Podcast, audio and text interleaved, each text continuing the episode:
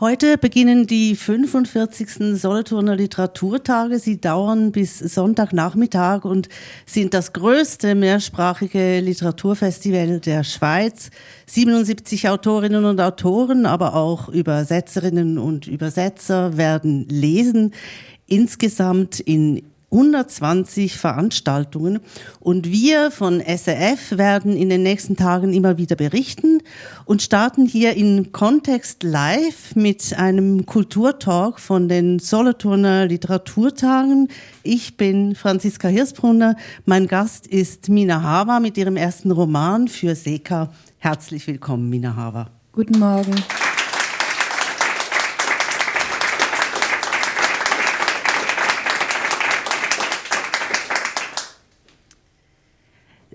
Sie sind kürzlich 25 geworden, das haben Sie mir erzählt, das ist wirklich noch nicht lange her.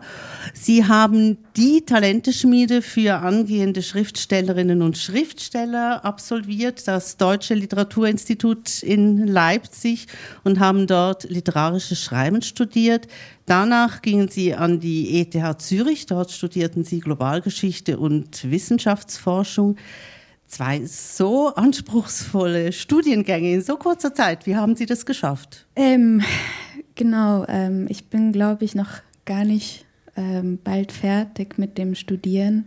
Ähm, genau, nach dem Studium in Leipzig bin ich äh, nach Zürich und war dann auch etwas verloren, wusste nicht so recht, was ich machen soll, habe mich dann eingeschrieben an der ETH und habe ähm, dann begonnen, Geschichte zu studieren.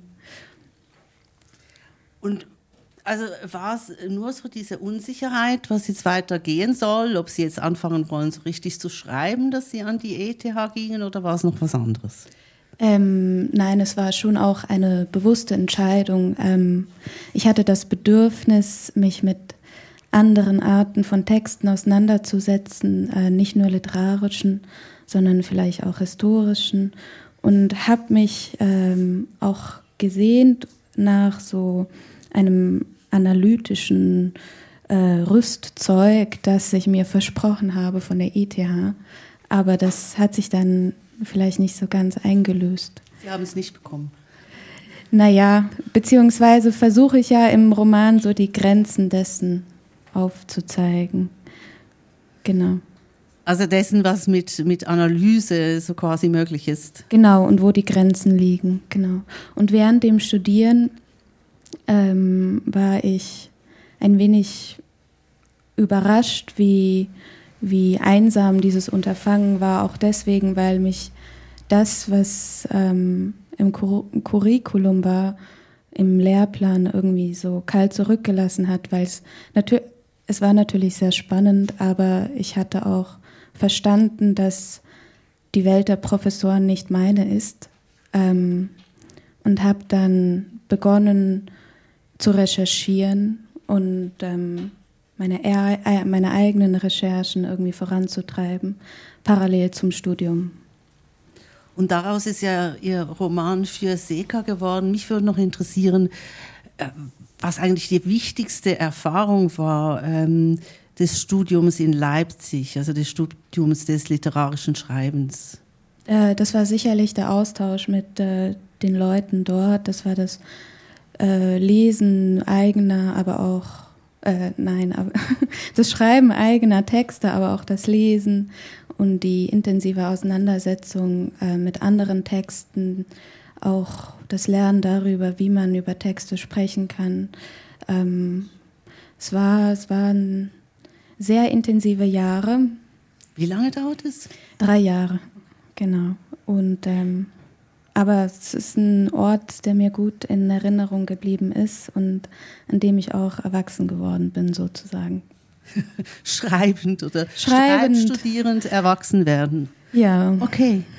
Aber dann wollen wir doch ähm, jetzt so quasi nicht in Ihre, aber in die Kindheit ähm, Ihrer Pro Protagonistin gehen. Und weil wir ähm, hier in Solothurn sind, ähm, wollen wir auch mal mit einer Lesung anfangen. Ähm, ich äh, möchte noch sagen, Ihr erster Roman ist einem sehr renommierten äh, Verlag erschienen, im Surkamp Verlag, heißt eben ähm, für Seka. Und ähm, lesen Sie uns doch bitte den ersten Abschnitt vor, damit wir wissen, wie der so geht. Genau, das mache ich sehr gerne. Also, als die Gräber rund um Omarska ausgehoben wurden und die ersten Prozessberichte in den Zeitungen zu lesen waren, lernte Seka südlich der Jurakette in einer Schwimmhalle mit großer Rutsche, die in weiten Bogen nach draußen in die Kälte und wieder zurück ins warme Innere führte, zu schwimmen wobei sie mit lautem Geschrei ins Wasser sprang und so lange nicht mehr auftauchte, bis hinter ihr jemand in ihren Rücken zu springen drohte. Sie lernte, die Augen im Wasser zu öffnen und die Luft anzuhalten und merkte bald, während sie ihre Beine unter Wasser beobachtete, wie sie ihr linkes Bein etwas falsch ausschlug, so dass sie in Folge erhebliche Mühe aufwand, diese Gewohnheit, die Art, wie sie zu schwimmen gelernt hatte, zu überwinden. Sie fürchtete, man würde ihr den Fehler ansehen und schwamm deswegen langsam, konzentriert und war schnell außer Atem. In Mund und Nase drang das mit Chlor angereicherte Wasser, das sie in großen Mengen schluckte, so dass sie im Anschluss der Magen schmerzte, und die geröteten Augen kamen erst zur Ruhe, wenn sie unter Ausschluss anderer Blicke in der Kabine im Umkleideraum für einen Moment die Lider schloss. So beginnt also Ihr Roman für Seka, Mina Hava. Vielen Dank für diese Lesung. Also ich finde, man hört das schon hier in den ersten Zeilen, dass die junge Frau, die in für Seka erzählt, die Welt scharf beobachtet, aber eben auch sich selbst sehr scharf beobachtet. Und das Kind, das da schwimmen lernt, südlich der Jurakette, sagen Sie. Ominöser Ort. Ominöser Ort, genau. Das Kind, das da schwimmen lernt, das will ja unbedingt alles richtig machen. Und das setzt den Ton für Ihr Buch. Oder täusche ich mir da, mich da? Also ich habe wirklich das Gefühl, dieser Ton, alles richtig machen zu wollen, der zieht sich durch. Ja, das stimmt. Fragt sich nur, warum. Ähm, ähm, das zeigt sich vielleicht auch in der Art und Weise, wie der Text geschrieben ist, der dann doch sehr nüchtern erzählt ist. Ähm, Seka ist ähm, die Protagonistin im Text, die Tochter bosnischer Eltern, die in der Schweiz aufwächst und ähm, genau und zu schwimmen lernt. Und ähm, und diese, diese Erzählung, die da beginnt, die setzt an mit, als die Gräber rund um Omarska ausgehoben wurden. Und Omarska, das ist ein Ort in Bosnien im Norden. Und das setzt zugleich irgendwie den, den, den Ort oder die Geschichte an. Nämlich ist Sega aufgewachsen mit den Erzählungen der Familie ähm, über Massengräber, die gefunden wurden in der Nähe des Ortes, an dem ihre Großmutter lebt. Und ähm, genau, und diese Geschichten, dieses, dieser, diese Ausgrabungen, die sind ein zentrales Motiv in diesem Buch. Genau.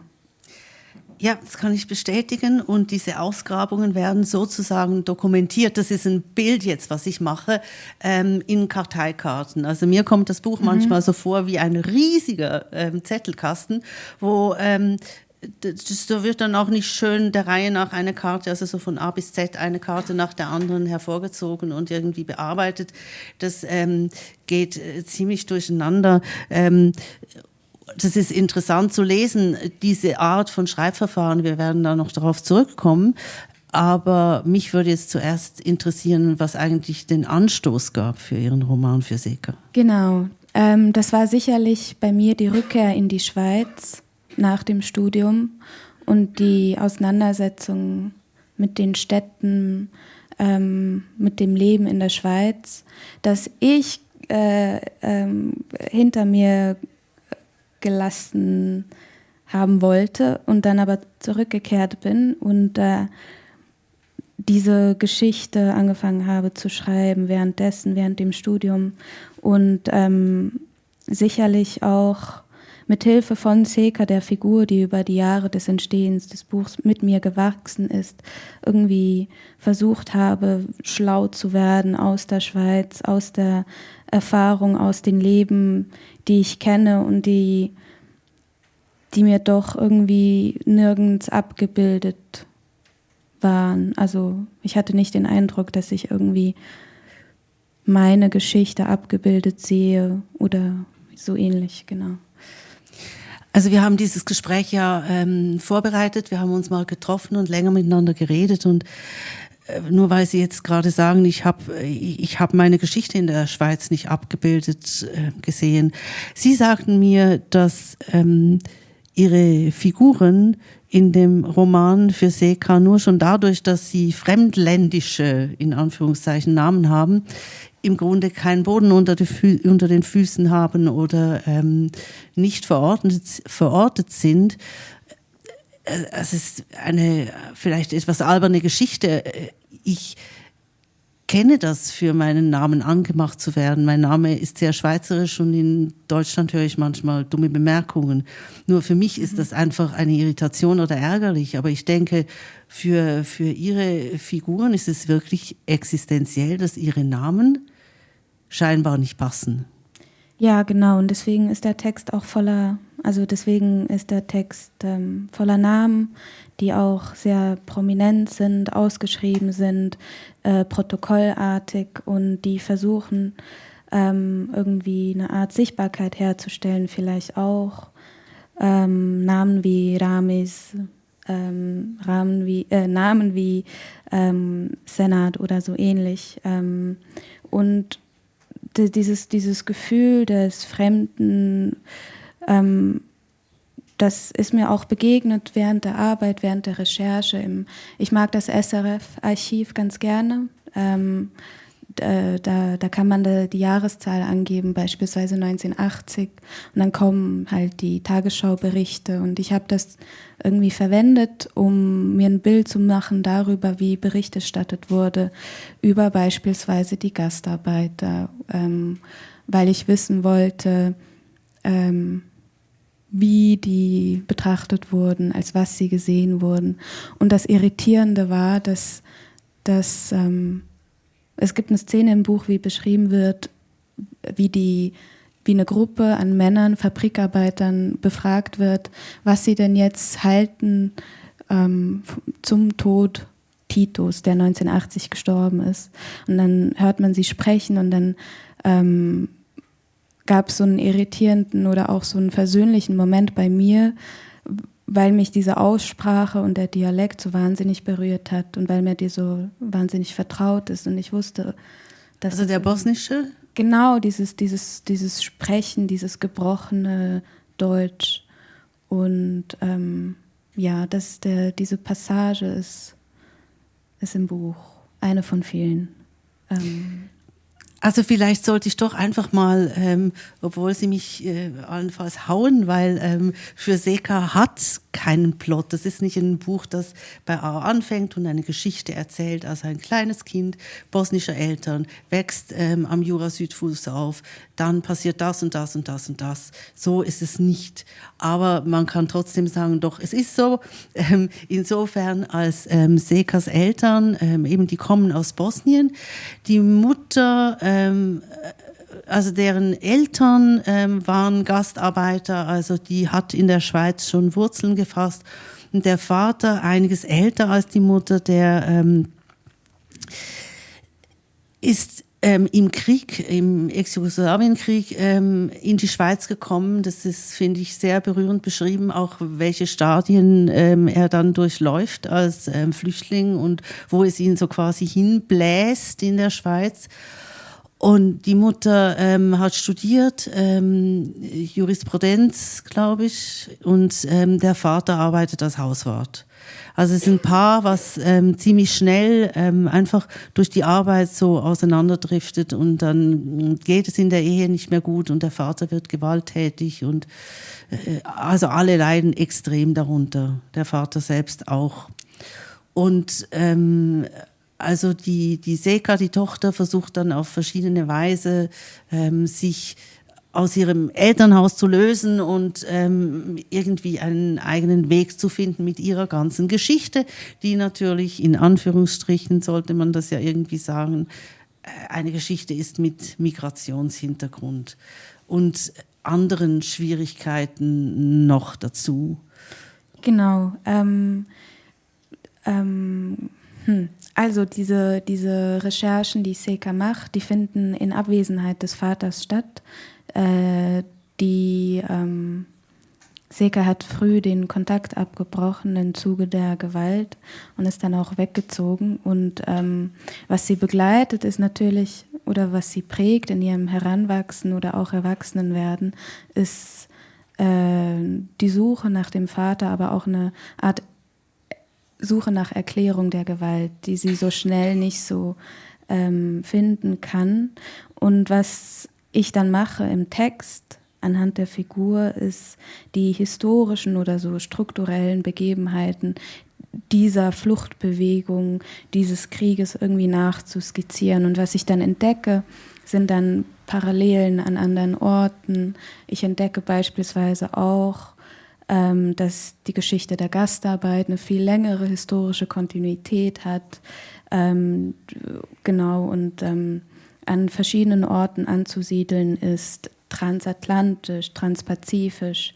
An, ähm, prominent im Text sind auch die japanischen Arbeiterinnen in, auf Hawaii und genau, und was, was auch irgendwie ein wichtiger Moment war beim Schreiben, ist oft, also mich hat sehr fest der Bergbau angefangen zu interessieren, weil ich verstanden habe, dass das nicht nur irgendwie Orte sind, in denen Leute arbeiten, in dem Stein oder mineralische Dinge extrahiert werden, sondern dass dort auch Leute ähm, oftmals umgebracht werden, nicht nur aufgrund der Arbeitsbedingungen, aber dass beispielsweise Omarska, dieses ähm, dieser Ort der Verbrechen im Norden von Bosnien, dass das auch ein, äh, nicht nur eine Mine war, sondern eben auch ein Konzentrationslager, dass dort ethnische Säuberungen ähm, geschehen sind. Und dies, parallel dazu gibt es dann ohne kausale Erklärung, ohne eine Kette, gibt es aber dann so Einblenden zu anderen Minen, ähm, genau, die Omarska über Jahrzehnte und Kontinente äh, hinweg mit anderen Orten verbindet, wie beispielsweise Potosí in Lateinamerika ähm, oder was habe ich noch drin?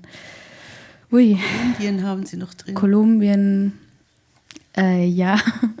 Und oder auch eine Saline in, also eine Salzabbaustätte in Deutschland, weil sie entdeckt, dass beispielsweise Novalis, der schöne Novalis, ähm, selber Bergarbeiter war und dass er ähm, dort gearbeitet hat und Salz irgendwie, also an der Bergakademie war. Und dann fand ich das so hübsch, weil ich ja auch an der Technischen Hochschule studiert habe. Ähm, diese Parallelen zwischen irgendwie literarischen Beschäftigungen und dann so sehr, sehr trockenen und sehr strengen Arbeiten wie dem Bergbau. Genau. Aber das ist nur so ein Faden ich kann ja nicht drei Dinge gleichzeitig ähm, äh, fragen. Ich, möchte auch da noch drauf zurückkommen, aber jetzt zuerst mal auf das, was ich zuletzt versprochen habe, dass wir darauf zurückkommen, Ihre Erzählweise. Das ist ja ähm, also eben äh, keine plotorientierte Erzählweise, es ist eine, äh, es ist auch eine Art Steinbruch-Erzählweise, dadurch, dass die Sachen so zusammengestückelt sind. Und vor allem ist es eine sehr distanzierte Erzählweise. Und das finde ich spannend im Zusammenhang mit ihren Themen wie Gewalt oder ähm, Empathie oder ähm, die Augen, die man, wie weit man die Augen für die Welt offen hat und so weiter. Also es oft sind, also wird in Passivkonstruktion erzählt oder ähm, es, äh, also ich wird eigentlich so gut wie nie gesagt, sondern Mann kommt sehr oft vor.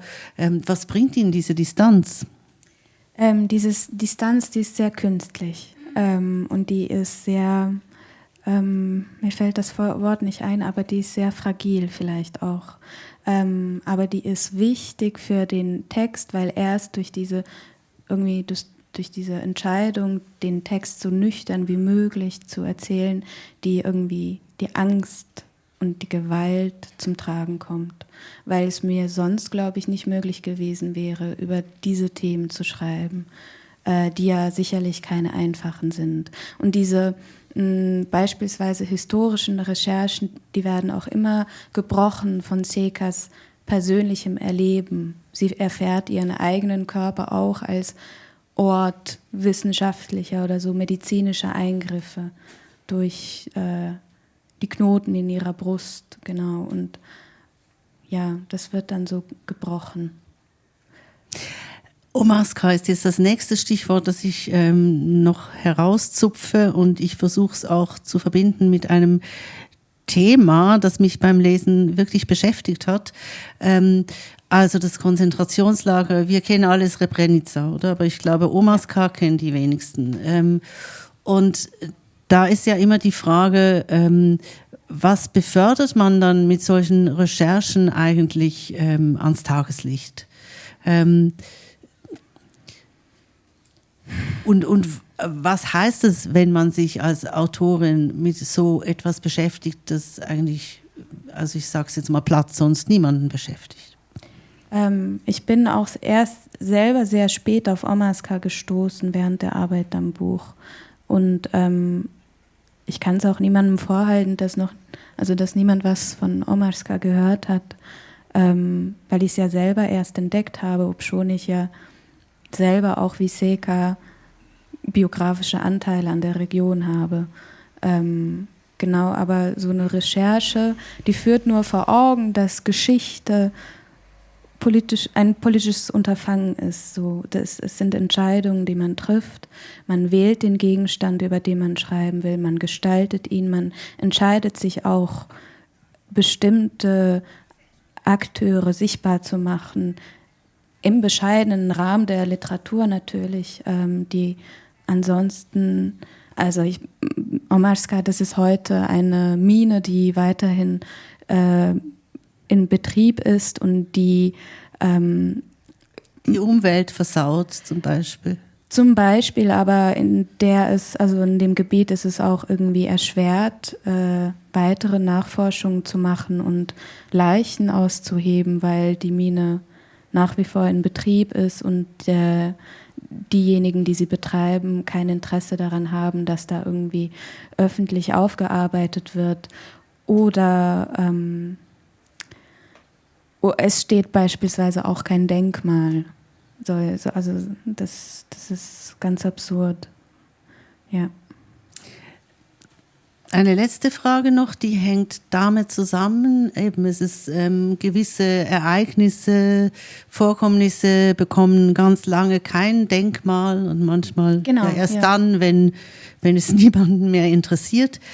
Ähm, es gibt eine kleine Stelle in Ihrem Roman für Seka Minahava, die fand ich äh, einfach besonders toll, weil mir der Satz so einleuchtete die ähm, Seka ähm, hat ähm, an der ETH oder Uni ähm, eine Assistenz ähm, und, da, und da muss sie alle möglichen Leute betreuen, unter anderem auch so einen Kursus von ähm, Militärstudenten. Und da kommt dann einer und will, ähm, dass sie ihm noch ein bisschen Aufschub gibt, weil er ist noch nicht so weit mit seiner ähm, Arbeit. Genau. Und sie ist ja, also im Grunde ist sie mächtig, oder? Und er ist ohnmächtig, aber wenn man das so faktisch von außen ansieht, äh, was aus den beiden dann mal werden wird, ist es natürlich genau umgekehrt.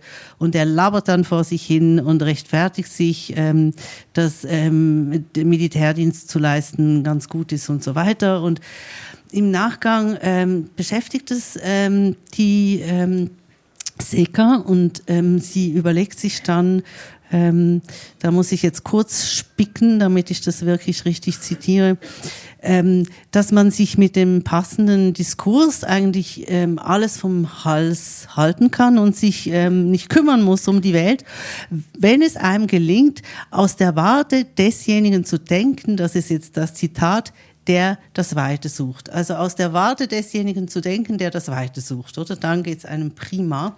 Ähm, ich finde, das betrifft aktuell ganz viele Debatten. Also es betrifft auch mich. Ich bin ja da nicht mhm. irgendwie ähm, eine Heilige. Ähm, ich lege mir auch die Welt zurecht, damit es mir einigermaßen gut ähm, geht. Ich habe mich einfach im Zusammenhang mit diesem Satz gefragt, was wäre denn das Gegenmittel? Gibt es das überhaupt? Äh, das Gegenmittel zu äh, was? Ja, genau? zu, die, zu dieser Haltung, also sich quasi aus dem Mhm. Staub zu machen. Äh, ich glaube, ich habe das gar nicht so angelegt im Text, weil ähm, ich glaube, es gibt jetzt in Bezug auf diesen Militärboy, der gerne ähm, länger Zeit hätte für sein Essay, gibt es aber auch so einen versöhnten Moment, weil, ähm, weil Seka ihn fragt, was er denn so schätzt am Militär. Und dann antwortet er, den Zusammenhalt in der Gruppe, die Gemeinschaft und das Soziale. Und das sind ja alles Dinge, die sie, derer sie sich ja auch irgendwie sehnt. Ähm, und ähm, das mit dem Weiten, Weite suchen, das war vielleicht eher in Bezug auf die Professoren gemeint. Ähm, sie Die so argumentieren. die so argumentieren oder die so eine Art Selbstverständnis haben, die so leichtfertigen Ich nehmen, ähm, mit dem sie sprechen können, mit dem sie sich verorten in der Welt. Und das fällt Seka hier eher schwer, weil sie nicht weiß, wie sie zur Welt steht eigentlich. Genau. Könnte man das so als Fazit nehmen? Ähm, Sie haben ein Buch geschrieben über einen Menschen, der zum Teil guten Grundes nicht weiß, wie er in der Welt steht. Oh, Vielleicht und der äh, sehr viele, sich sehr anstrengt, ähm, sich irgendwie doch zu verorten und viele Recherchen unternimmt und entdeckt, dass die Welt ja doch bei ihr ist. So, genau. Vielen Dank, Mina Ja, Haber, für dieses Dank. Gespräch.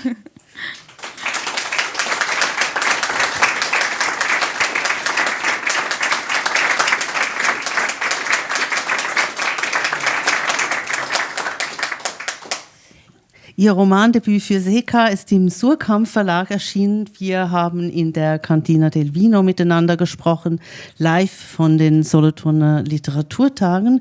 Technik Patrick Arnold und Heidi Massaudi. Mein Name Franziska Hirsbrunner.